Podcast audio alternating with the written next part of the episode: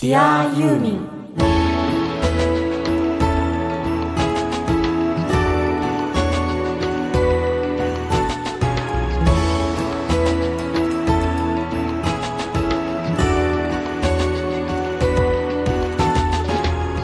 こんにちは。ユーミンの作品は僕の人生を大きく変えました。音楽家の津田直人こんにちは。ユーミンは生まれる前から母の中で聴いて子守歌代わりでした。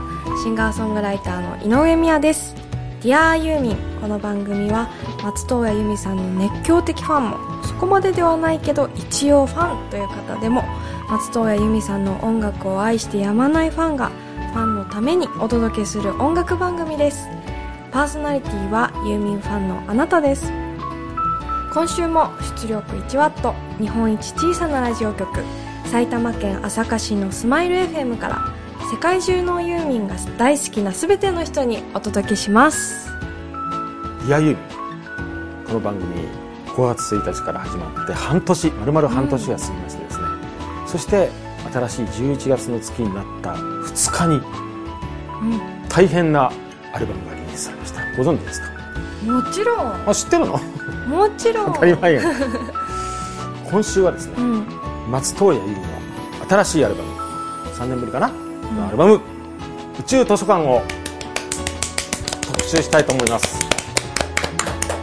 ということは、うん。その5月1日から始まったこの「Dear Yumiうん。ン新しい試みとしてですねうん。ニューリリースのこのアルバムをちゃんと皆さんにお届けしたいなと思ってます。いやーなんて光栄なんだろうって思う。いやいや光栄なのよ。なんでかっていうといや僕はね、半年ってなんでしつこく言ってるかっていうと、うん。実は5月1日にこの番組が始まそして半年後にちゃんとニューアルバムが出てそれをお届けすると。その流れの中で僕らは番組をやっていたんです。よ嘘だ。よ そんなの分かんないもん。だってその頃に。だから僕らはそんなこと知らなかったんだけどん？途中でねその情報を聞いて僕びっくりしたもん、ね。この番組はね結構偶然がいっぱいあるうん。のなぜか、すごいよね。その偶然の一番最大今回はうん。ニューアルバムですよ。光栄すぎるあのね僕なんかは、そのオリーブとか時のないホテルあたりからねうん。すごく入り込んでった人なんで、うんうんうん。その当時は1年に2枚アルバムが出ていたわけですよ、うん。ね、で最近だと3年ぶりということになるとですね、うん。やっぱりそのユーミンのファンはですね最近僕がゲストをこう招いて話したりしていてうん。気がついたんですけども、まあ、とにかくあらゆる曲をですね、うん。本当に聴きまくってるわけですよ。うん。ということは3年間待っていたということはですね今回宇宙図書館を手にしてですね、うん。聞いてるファンの人たちがどんな思いで聞いてんだろうっていうのは大体想像に難くない。そうだね。と僕は思うんですよ。うん。しかも音源だけにとどまらず、うん。今はもうその宇宙図書館旋風がさうん。日本中に感じるよね。なんかもうエネルギーを。なんかそのメディアでもたくさん取り上げられてるからね。そう、今日もね行ってきたんですよ伊勢丹新宿。うん、うん、宇宙図書館のねイベントというか伊勢丹中で、うん。ユーミンの曲がかかってんのよ。で、うん。伊勢丹の1階にはその宇宙図書館のブースがあってまあ、そこであのユーミンのバックバンドの人たち、うん。バックコーラスの人が語ってたりとか、うん。そういうスペースがあるの、うん。あとそのユーミンの衣装とか、えー今までのアルバムとかがこうコレクションされたうんブースができててさ、うーん。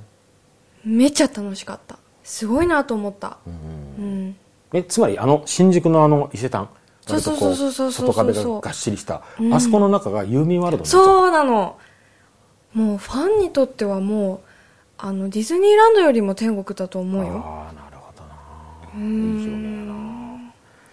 でもさ宇宙図書館、これアルバムなわけで、うん。音楽なわけで、うん。その音楽作品を僕らは味わいたいと思って、うん。でねうん。前回の放送で、うん。僕らはね宇宙図書館目の前にないんですとうん。いうことで残念ながら番組の収録の都合上でうん。聞けなかったですよ。そうでしたね。手になかった。手に、うん目の前になかったわけですよ。それで残り日だけをお送りしたわけですよ、うん。今回やっと僕らもですねちゃんと宇宙図書館を手にして、うん。実は僕とみやちゃん2人で視聴会をしましてですね。しました。大きな音で聞きながら、うん。でたっぷり味わってその後もおのおの聞いた上でうん。今日この日を迎えました、はい。ということでどんどん曲をねご紹介していきながら、宇宙図書館の魅力と今宇宙図書館を聞いて皆さんと何を共感できるかっていうことを語り合いながら番組を進めていきたいなと思います。はい。では聞いていただきましょう。あなたに会う旅。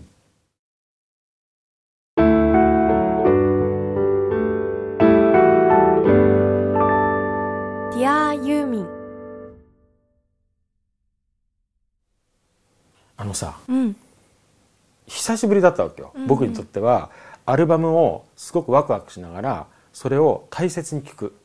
うん。久しぶりだったわけはいはいで僕はその久しぶりのこの大切な聞くというその習慣をどういうふうに迎えようかなとなんとなく考えあぐねておったですよ、うんうんうん。そしたらみやちゃんの方から提案があって、うん。やっぱりこの番組に欠かせないねみやちゃんとそしてみやちゃんがお腹にいる頃からユーミンを聞いていた元を作ったのはそのお腹の元である、つまりお母さんですよ。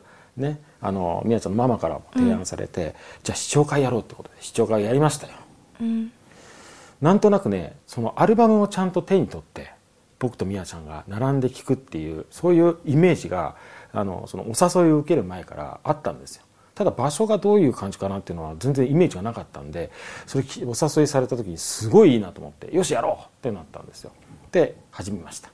なんかこれすごくない？なんか映画館で映画見るような感じよ、えでも確かに視聴会の日うん。というふうには設けてたけど、別になんかあそこまでかしこまって聞くつもりは全くなかったのね。あそうなの？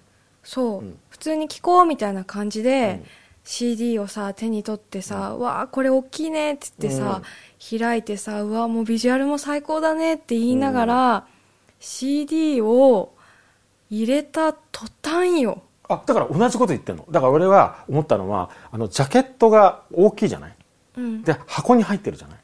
うん。で聞き始める前に箱があるわけよ。つまり何でかっていうとその中に音源が入ってるから、でそこ開けるところから始めるのにソファー横に並んで座っちゃったもんだから俺はそれが映画館っぽくなったっていうさ、ででその時は、うん。なんかクリスマスにプレゼントを開けるみたいな感じの気持ちなわけよ、箱だからね。そうそうして、うん。すごいじゃん。なんかもう、今回のこの衣装とかもさパッケージの衣装とかも大好きなわけ、わーいって言って開けながら、うわうん。こんな風になってんだねって、じゃあ CD 聞いてみようかって入れた途端、体が固まったのよ。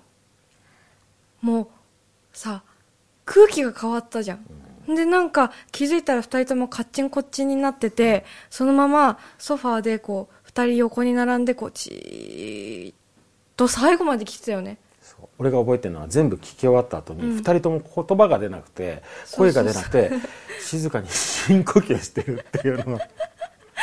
すごく私がなんか面白かったのは、何より1曲目終わった後、うん。津田さんが動かないの。うん。なんか硬直してて、うん。で下向いてて、うん。そしたらなんか「ティッシュちょうだい」って言った。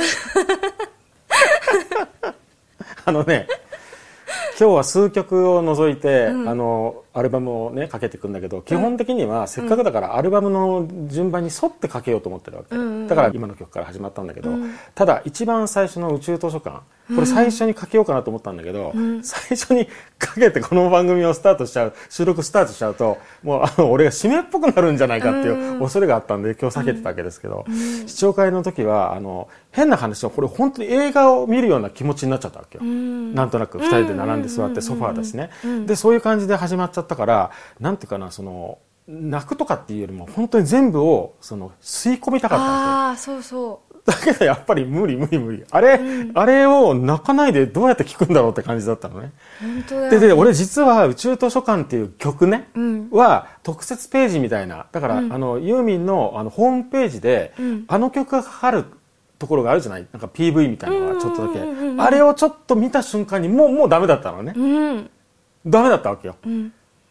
でね。それが何の曲か分かんないままスタートしたわけですよ視聴会を、はいはい。はいはいそしたらあこれこれこれこれが俺が泣いた曲だってなんか始まったらもうダメで。いや今今俺泣いてないよ。いや思い出したけどちょっとやばくなるんだけど。そこでスタートしちゃったから、ん。ちょっとねあれだよ、びっくりしたのなんだかっていうとなんかアルバムのイメージってあるじゃん、うん。1曲目はこういう感じで始まってみたいな、でそれはなんかアルバムというものをものがものすごくあの当たり前にあの中心になっていた時代、80年代とか90年代には、なんかそのアルバムのなんとなくこうよくあるパターンみたいなのがあって、やっぱりアルバムである以上はみんなを楽しんでもらうためにはこんな風に始まるみたいなのがあってー。全体的にいろんなアーティスト。の、しかもユーミンでもやっぱりそういうなんかがあったのね、うん。そうするとあの宇宙図書館みたいな、うん。いや、コンセプトアルバムで、コンセプトのその、こ何、アルバムタイトル曲からっていうのはオープニングっぽいんだけど、ん。あの曲調がさ、俺にとってはあの、アリアっていう、まあ音楽形式がクラシックだんだけど、はいはい。アリアっていう言い方僕はしちゃうわけ。うん。そのタイプの曲だから、うん。それから始まるのってすごい俺珍しいと思うわけ。アルバムのこれもう先にね、かける前に言っちゃうとさ、どういうことかってはいはいはい。結局、アリアっぽい曲って僕の中で勝手にあるわけ。いいこんな話してて先に。先に話しちゃっていい？うんわかりやすく言うと、まあ俺の解釈よ。これ聞いてる人は、ん？どうかなと思っても僕は勝手に話しますよ。僕のこの特権だよ。いい？うん海を見ていた午後。うん青いエアメール。うん水の影。うん降るとき。はいはいはいダンスのように抱き寄せたい。雨に願いを。こういった楽曲に共通しているリズムがどうのこうのじゃなくて、うんだって BPM もこのぐらいなの。うん。大体。ワン。はいはいはいはい。このぐらいでメロディーとそのサウンド全体で心がずっと包まれていくっていうタイプの曲、うん。これはアルバムの中で後半とかに入ってるものなのよ。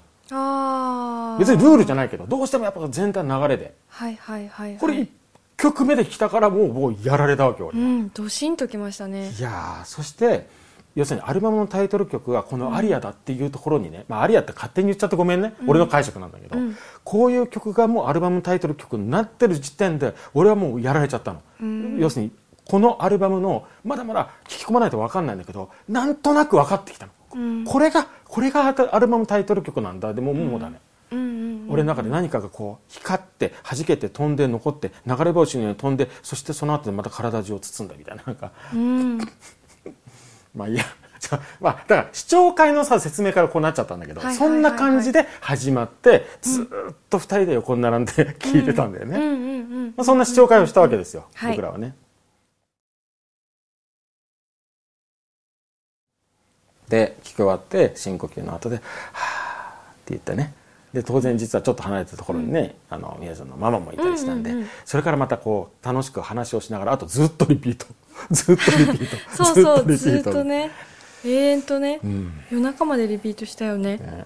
うん。まあこれを聞いてる皆さんはねあ僕の場合はこうやって聞いたなとか、うん。私はこういうふうに聞いたんですよ多分あってそれ,、うん。それぞれに多分いろんな胸にしながら聞いていただいてると思うんですけども、ね。僕らは共感したいんだけど今僕ら2人しかいないので僕らなりの味わった感じをあのお伝えしながら届けていこうかなと思いますけれどもね。はい。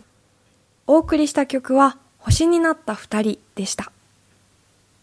松任谷さんのブログとかでね、うん。あの郷さん郷蛍田さんが登場するっていうのを今回のアルバムですごく見ていて、ちょっと楽しみにしてたのね、うん。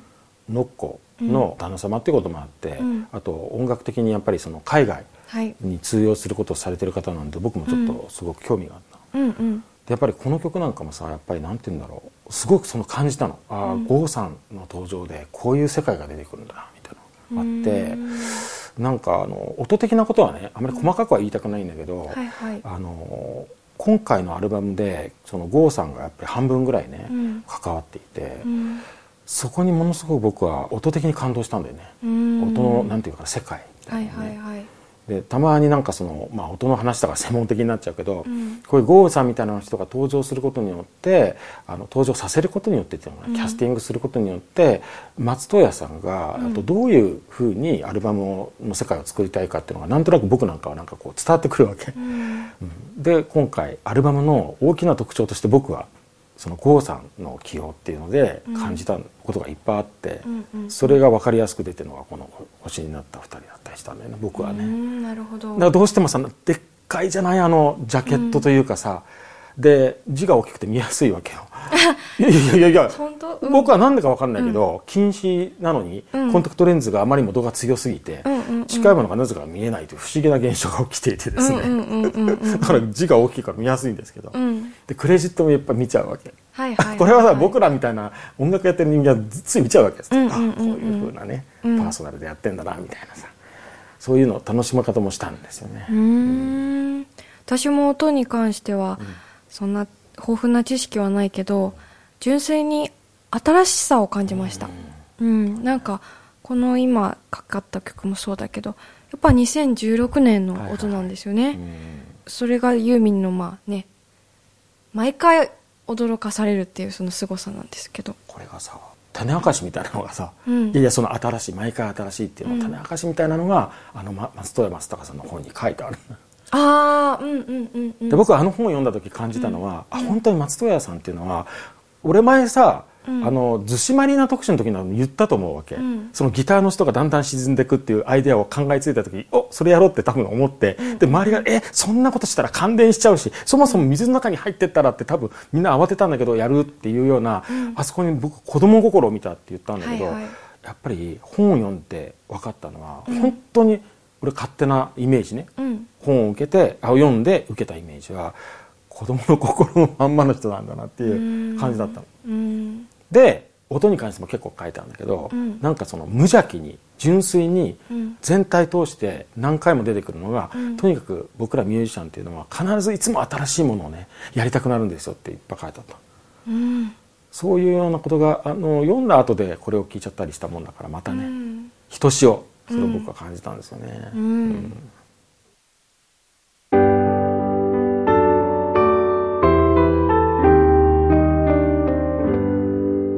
ディアユーミン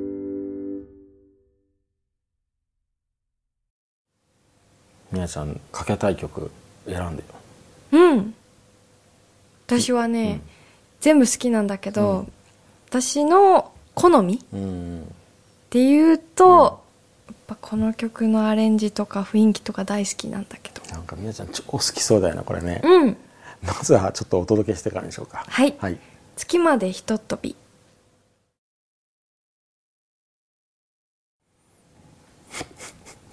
俺これ横でさ、うん俺はねこの曲を聴いてる時に「みなちゃん好きだろうな」みたいな、うん。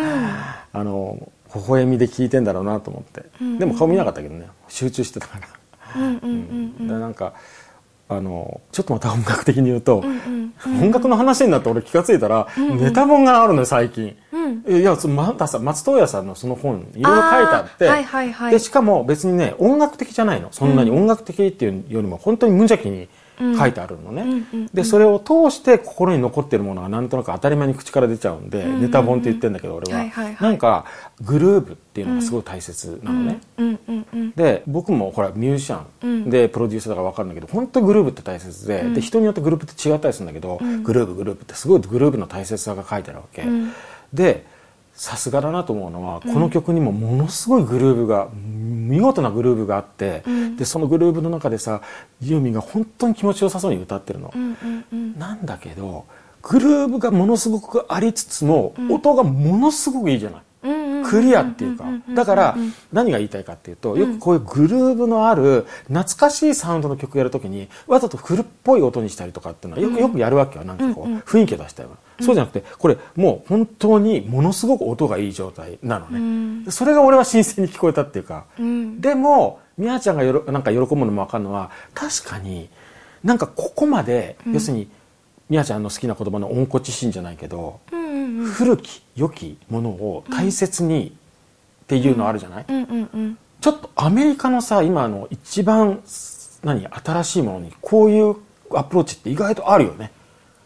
つまりものすごくど真ん中のジャズフレーバーで演奏したものをものすごくいい音で撮るっていうのがうん。あるね。が j p o p でさ、うん。やっぱりまだ少ない感じがしててさだからなんか俺はそのものすごいグルーブでユーミンが気持ちよさそうに歌ってるのに、うんうん。すごく音がクリアで綺麗だっていうのに結構堪能したんだけどさ、うんうんうんうん。さあこの番組をお聞きの皆さんはそろそろ気づいてると思いますけどね、どうしても我々特にみなちゃん、気に入った作品のことを話すとつい歌詞の話とかしちゃうんですけどこれなかなか歌詞に関してはねうん。奥が深いからあまり簡単に言いたくないよね、ああそうだね。もし話したくなったら言ってもらってもいいけど俺はもうちょっと歌詞には触れられない、あまりにも深すぎてね、なんか歌詞についてはまだまだこれから半年以上かけてさうん。聞いてってもっともっと思うことって増えていくと思うんだけど、うん。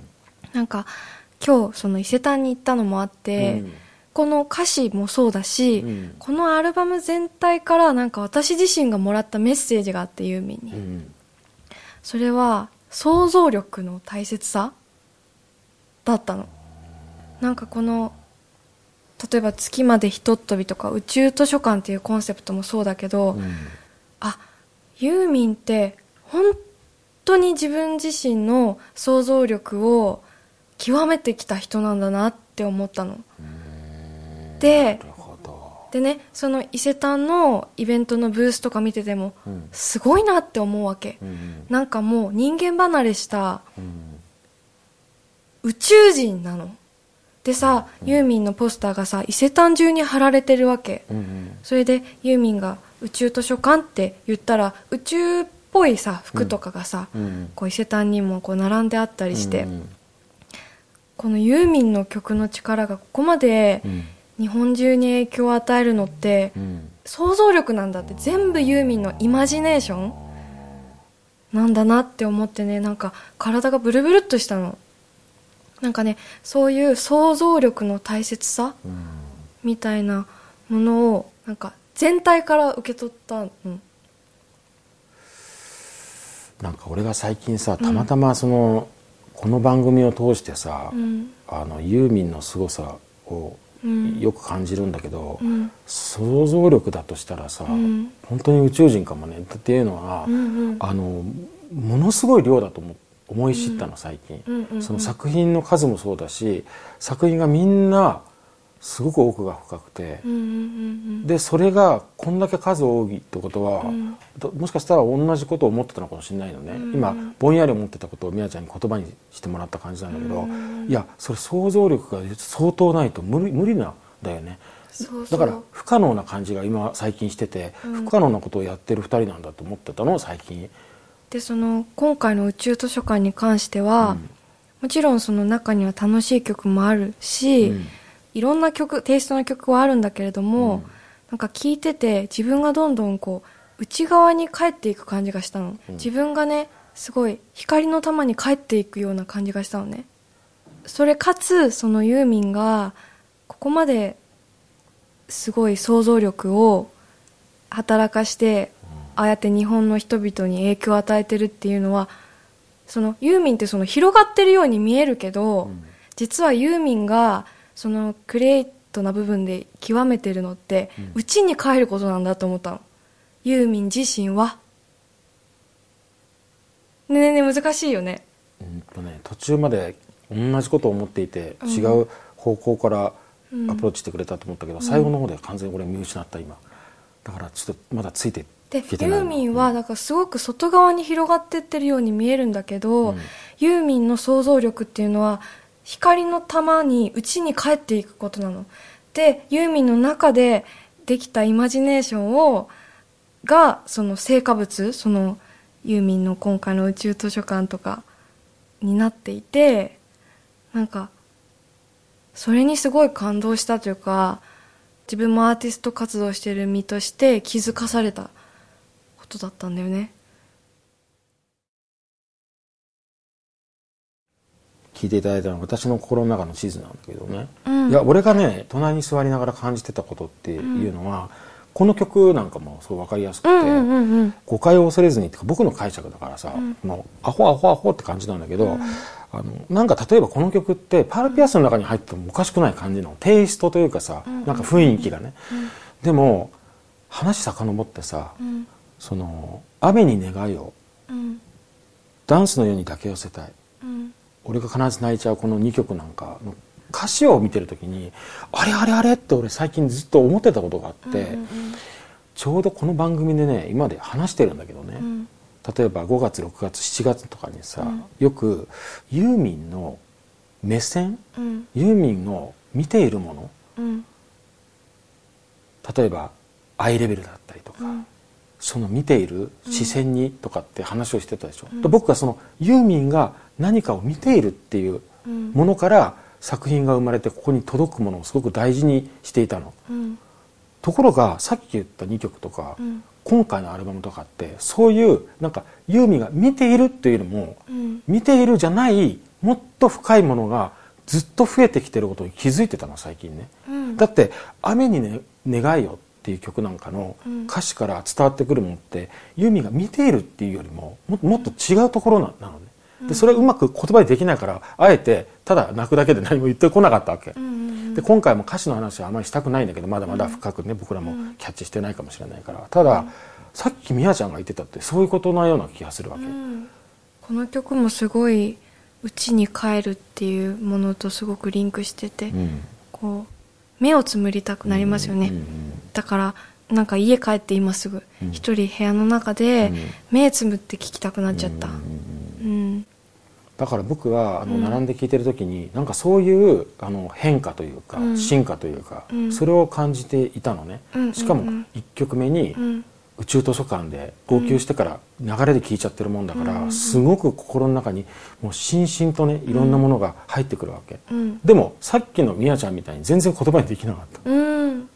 できないね。うまく。いやだからなんか後半、みやちゃんがさっき言ったことの後半ちょっとまだ僕は見失ってるんだけど、うんうんうんうん。まだそこまで追いついてきてないんだけどただなんか俺がそのユーミンの目線とか、うん。ユーミンの見ているものっていうのがすごく感じていたっていうのが前半の作品だとすると最近なんかそうじゃなくてもっともっと深くなってる気がしてたのね。う、んうんうんうん。それをねこのアルバムの視聴してる時にずっと感じてた。うん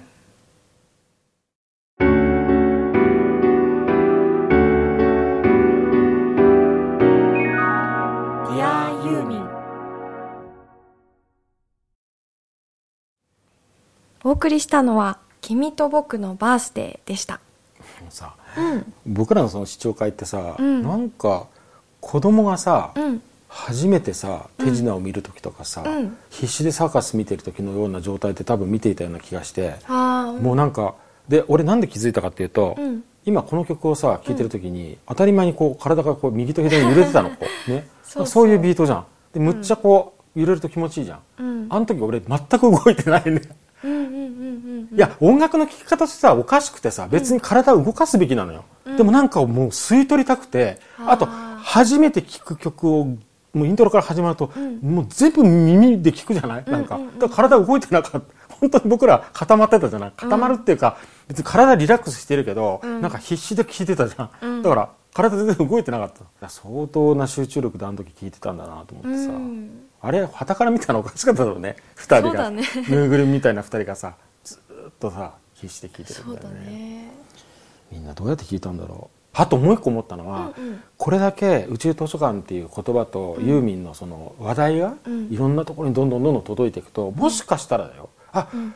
この宇宙図書館で初めてユーミンに触れたっていう人だっているよ。ああいますよ。これはすごく錯覚で僕らがファンでファン歴何年っていう人がいっぱいいるとさ、うん。錯覚するんだけど常に新しいファンが生まれてるっていうのを忘れちゃいけないのよ。そうですね。うん。うん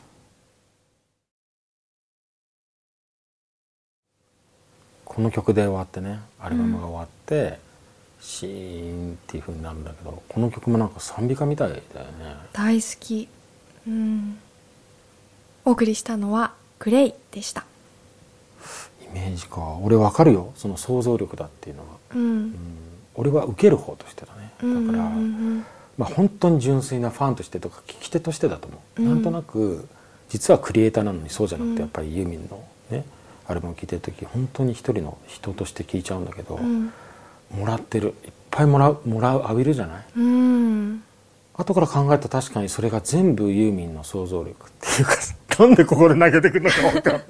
そういうつもりじゃなかったのに ちょっと待って、さらっと話そうと思ったら何言ってんだろう。なんかね、んうんうん。そういうので感動しちゃうんだろうね このさこの喋り方変だね。泣いてるのを一生懸命こらえようとすると声が低くなるのよ人間は。声がねなんかうん。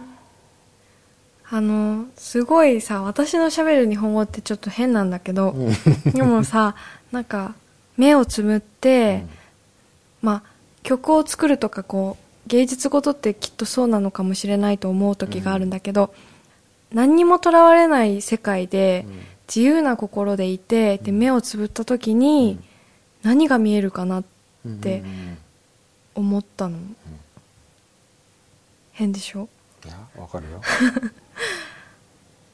俺は一言いつもありがとうと思うんだけどね。ああ素晴らしいね。何？うん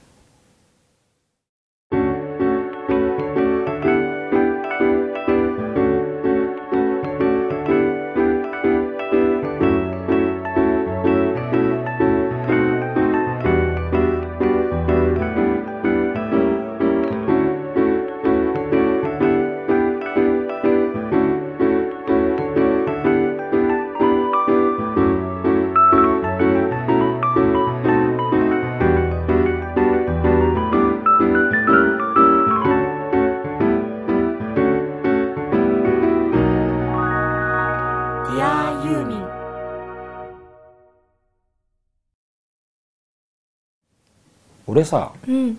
54歳よ。うん。おじいちゃんじゃないよ。うん。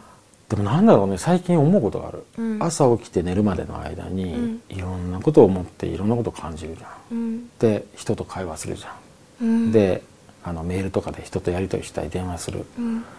世の中にはたくさんの気持ちやたくさんの考え方があってその会話の中で幸せになったり、うん。一人だから孤独になったり誰かと会って幸せになったり逆に会話してるうちに何かのきっかけで落ち込んだりするんだけど、おじいさんみたいなこと言っていい？うん。いや生きてるっていいなって最近思うの、シンプルに。でその生きてるっていいなって思うのは何かっていうと、うん。一人ぼっちでいる時も人と会話しても音楽を聴いても本読んでも幸せだなと思うの、うん。ね、何かのきっかけで思うの。うん。あのさうん。やっぱりアルバム発売ということで特別な形で、あのお届けしたんだけどさ。そうだね。どう？こうやって番組やってて。震える？あと僕はね、うん。これも似てるんだけど、うん。あのこの番組をやっててよかったなっていうのがね今回思った。そうだね。生きててよかったってことかな。うん。うんじゃあ最後に今日はねうん。大切な曲を一緒に聴きながらお別れしましょう。宇宙図書館